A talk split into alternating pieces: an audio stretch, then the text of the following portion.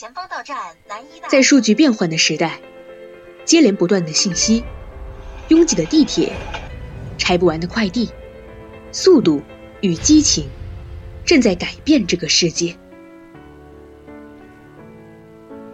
你是否有花时间来阅读一本书，轻轻的抚摸书页，悟人生百态，感受诗与远方？月月有声，那些刻在你心里的文字，犹如浩瀚银河中的点点星光，照亮着你前行的方向。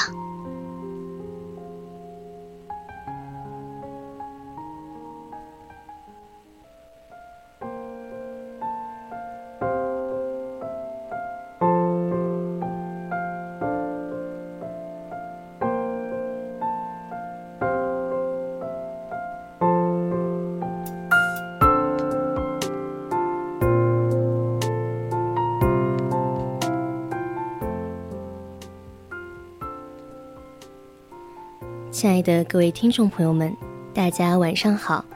您现在正在收听的是四川宜宾学院校园之声 VOC 广播电台，正在为您直播的专栏节目是《月月有声》，我是主播韩之。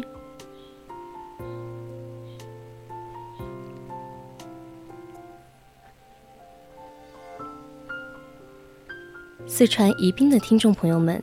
您可以在收音机上调频 FM 一零零收听我们的节目，也可以在微信公众号上搜索 FM 一零零青春调频，关注我们的公众号。当然，如果想和主播近距离的交流互动，也可以加入我们的 QQ 听友四群二七五幺三幺二九八，分享你对本期节目中散文的看法。如果听众朋友们对我们的节目感兴趣的话，你还可以在荔枝上关注我们，收听我们的直播。还可以发送弹幕来和主播一起互动，分享你的意见。同时呢，也可以进入我们的主页，收听我们往期的节目。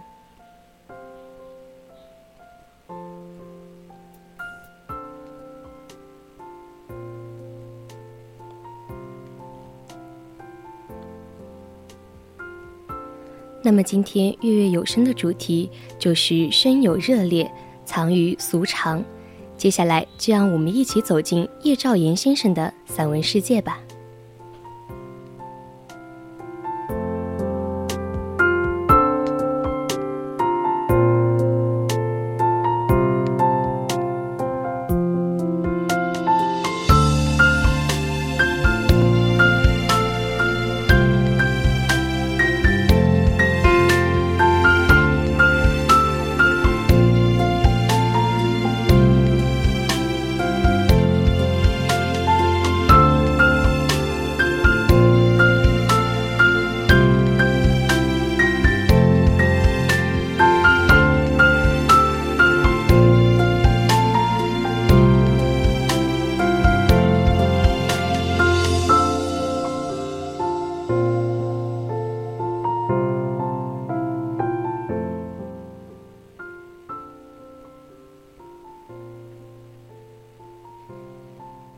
今天给大家带来的第一篇散文是关于流水。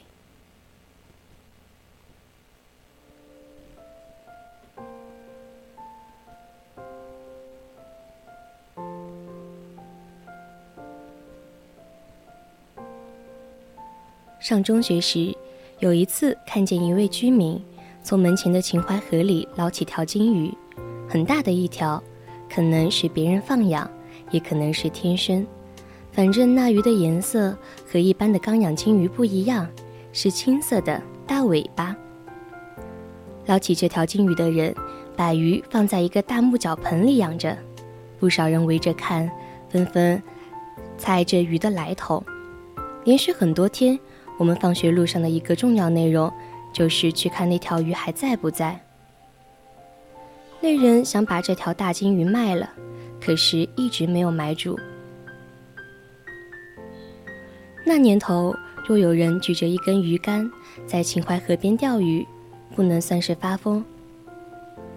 秦淮河里确实有鱼，不仅有鱼，还有小虾。孩子们在河边玩耍，眼疾手快，用捞鱼虫的小网兜迅速出击，便能有所收获。而关于流水的概念，我其实到了很久以后才逐渐的明确起来。童年的记忆中，河水永远在流，这和现在见到的情况完全不同。小时候见到的都是活水，不像现在动不动就是臭水潭。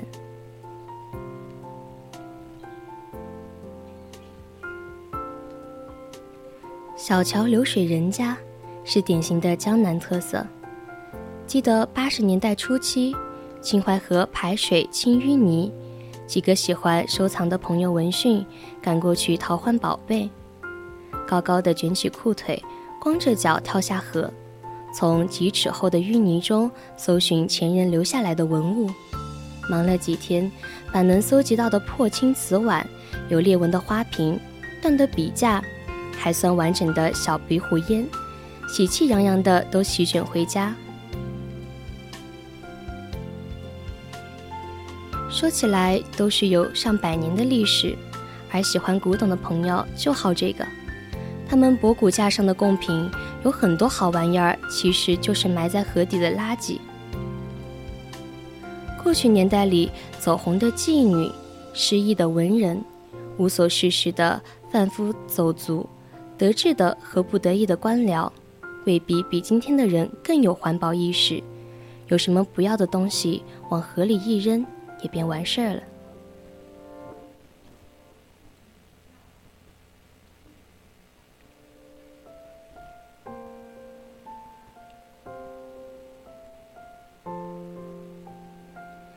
不妨想象一下，河水不流又会怎么样呢？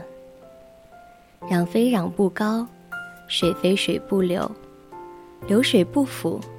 秦淮河要是不流动，早就不复存在。而正是因为有了秦淮河，我们才可能在它的淤泥里重温历史，抚摸过去。这些年来，人们都在抱怨秦淮河水太臭，污染是原因，水流的不畅更是原因。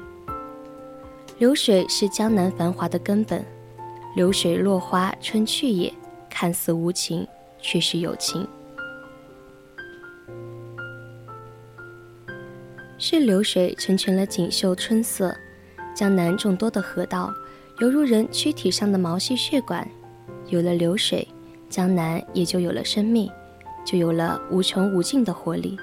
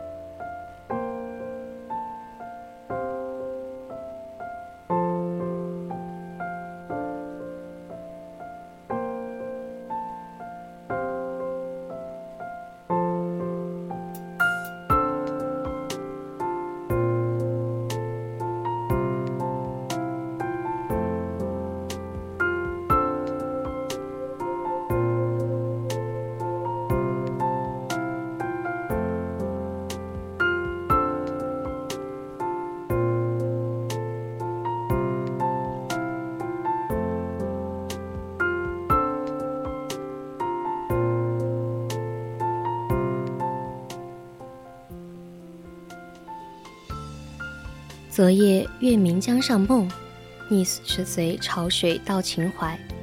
这是王安石诗中的佳句。如果说水乡纵横交错的河道是毛细血管，长江就是大动脉。大江东去，奔腾到海不复还。古人把百川与大海汇合，比喻为诸侯朝见天子。长江厉害，更厉害的却是大海。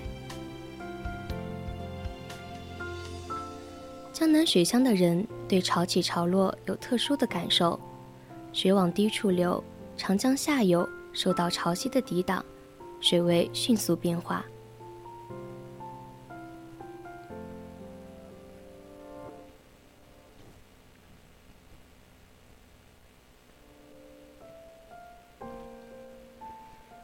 以我外婆家后门口的石码头为例，潮来潮去，一天之内的落差。可以有一两米高。清晨起来，河水已泛滥到了后门口，站在门外稍稍弯腰就可以舀到水。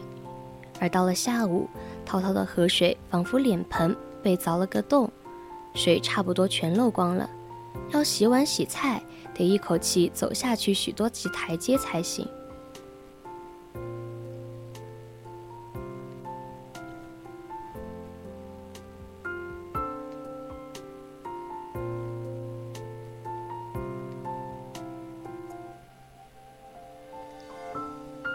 现在的江南已很难看到潮起潮落，到处修了闸，水位完全由人工控制，人的日常生活和潮汐几乎无关。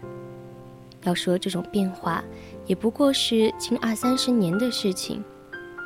我在农村上小学的时候，吃完饭，大人把锅碗瓢盆放在河边的码头上，慢慢的涨潮了，河水漫上来了，到退潮以后。容器里常会有小鱼留下来，慌慌忙忙地游着。那鱼是一种永远也长不大的品种，一寸左右，大头，看上去倒有些像蝌蚪。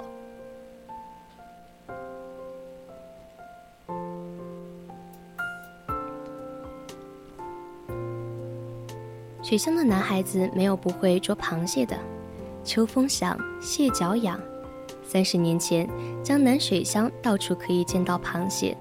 河沟里、田埂旁，捉几个螃蟹来下酒，谈不上一点奢侈。流水是螃蟹的生命线，水流到哪里，哪里就有螃蟹的足迹。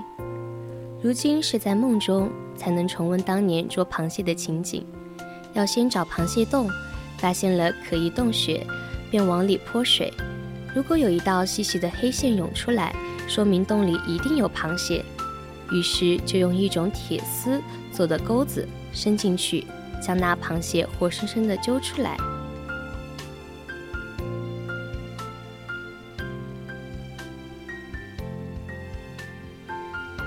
这是一种野蛮操作，螃蟹会受伤，受了伤很快会死，而死螃蟹呢绝对不能食用，所以不是吃饭前一般不用这种下策。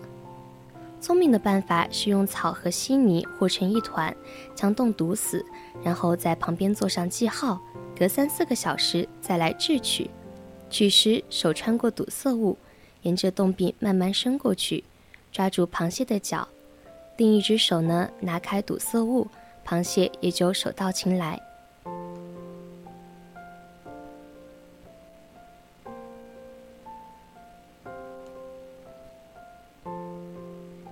螃蟹意识到氧气不足的时候，会不得不往洞口爬。如此捉蟹的方法，关键要掌握好时间。太短了，手刚伸进去，螃蟹还未进入昏迷状态，仍然要往后逃；太长，便会憋死。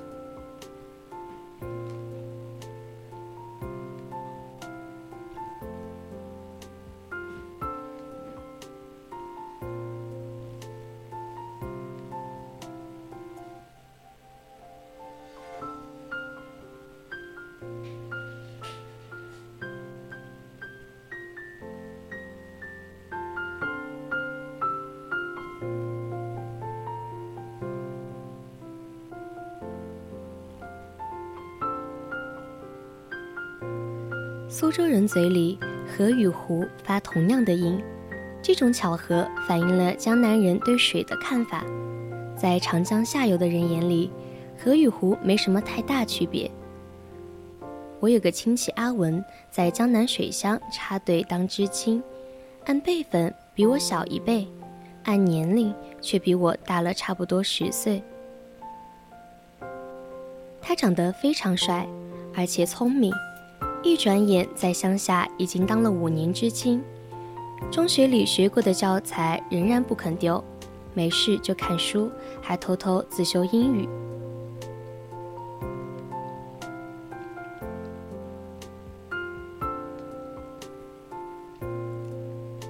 他中学学的是俄语，当时中国和苏联关系紧张，原来学的那点俄语根本没什么用。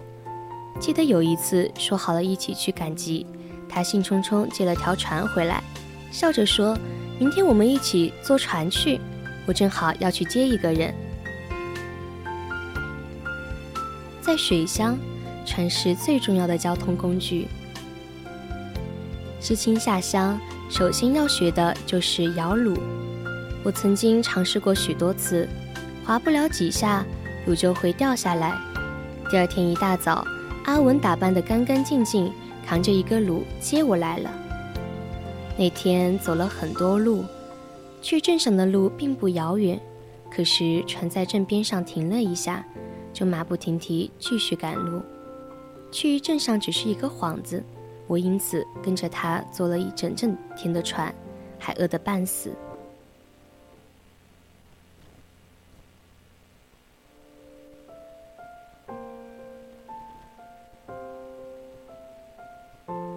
后来才知道，他要去接的人是个女孩子，是阿文朋友的女朋友。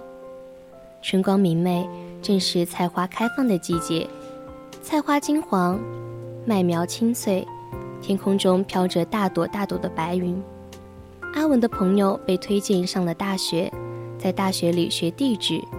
他有个同学生病回乡，就托这位同学带封信给他的女朋友。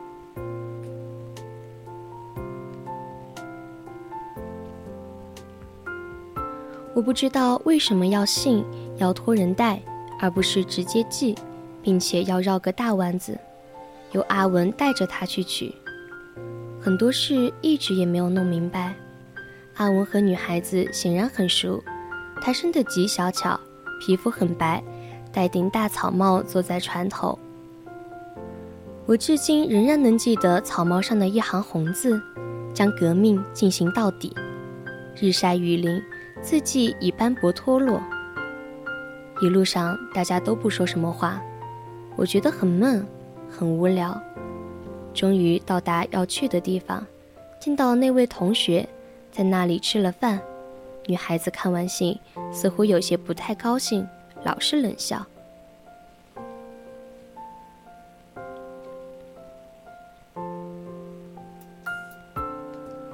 后来就是回城，先送女孩子，女孩子也是知情。是上海人，回去同样也没什么话。半路上，他突然开口，冷笑说：“我们真倒霉，来时溺水，回去又是溺水。船在航行，坐船的人并不太在意水的流向。经他一提醒，我才注意到水流很急，难怪我们的船船慢得够呛。”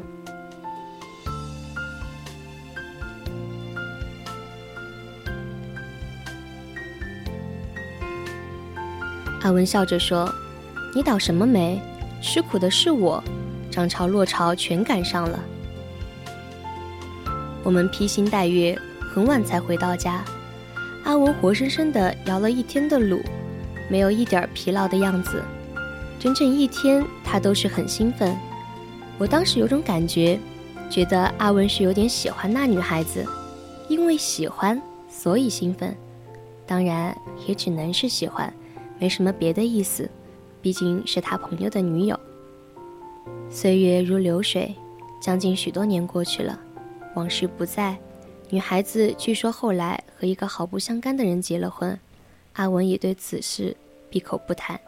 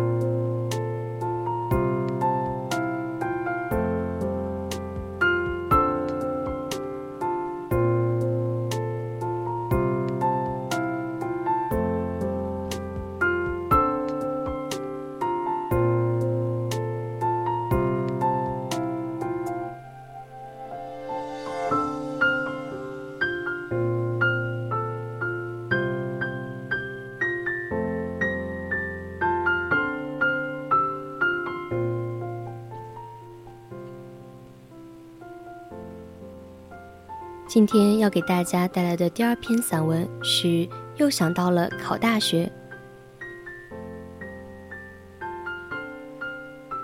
老夫聊发少年狂，胡子白了依然青春。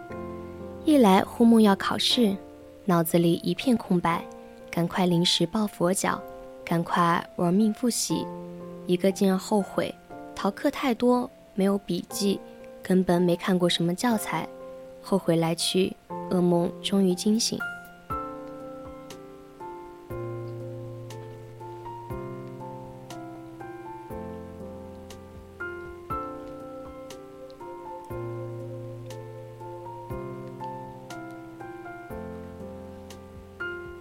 考试永远是个伤自尊的玩意儿，无论你多强大、多牛气、多顽强自信，未拿考卷之前，尚未知道分数之前，心头的那块石头不会落地。这也是老师们总是很强大的原因。只要有老师，学生注定是弱势群体。二十世纪七十年代末恢复高考，前两届我都参加了。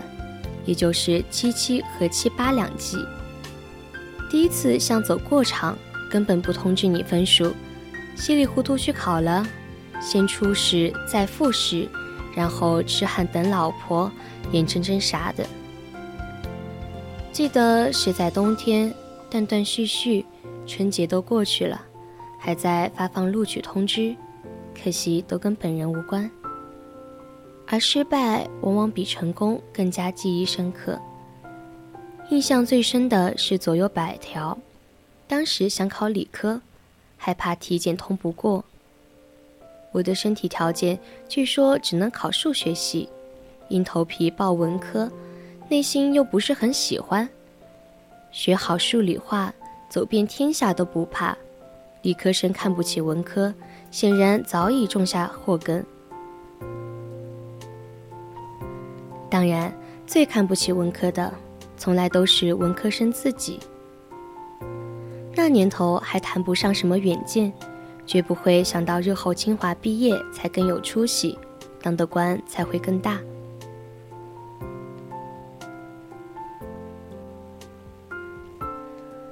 考文还是考理，成了一个哈姆雷特似的问答。对于那时候的我来说，实用主义占据绝对上风，夹到碗里就是菜，只要能考上，只要能混进大学，文理本不是个问题。问题是不知道能不能考上，能不能跨进大学门槛，压文或压理，像跑很急迫的尿一样，真把人给活活憋死。第一次这样折腾，第二次还是这样折腾，那一段日子。恨不能天天扔一次硬币。这星期刚决定了文科，到下星期又咬牙切齿准备考理科。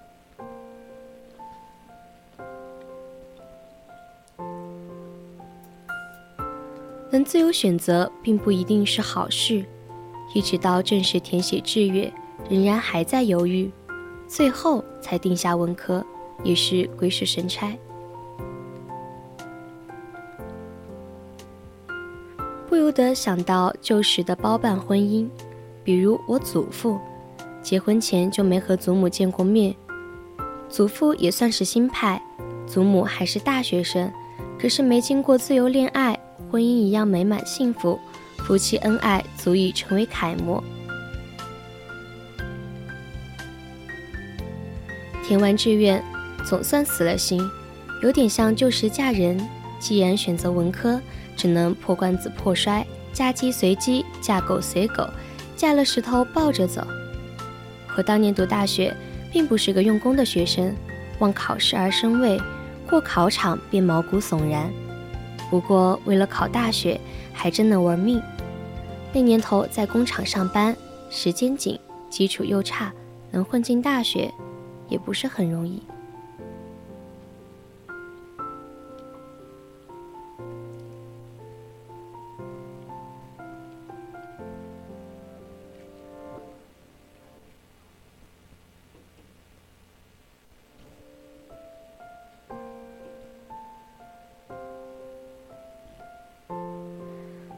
走进叶兆言先生的散文，也仿佛走进了叶先生的人生故事当中。从先生的年少记忆到故乡风物，再到挚友亲朋，进而是人生理想与闲话家常，每一章每一节的画面都仿佛邻里亲切的日常。作为普通人，生活中看到的、想到的、接触到的，先生的文字里都有，因为是俗常往事。更显得文字贴近生活，贴近人心最幽微的地方。而俗常却并非俗字一言蔽之。先生的散文更见于长字，他把生活的细节拆分成一个个章节，融进了文字里，却又赋予了生活不一样的意义。都是看似平时的日常景致，却传递着叶先生为人处事的平和淡然。细节之处更显生活的情趣，这大概就是深有热烈的出处吧。尽管这本散文集着眼于生活中的细枝末节，但就像有句话说的那样：“文似看山不喜平，明明平淡朴实无华，但立意却深刻高远。”所谓大家。大抵就是用寻常大众看懂的文字，去讲述一段不一样的人生感悟吧。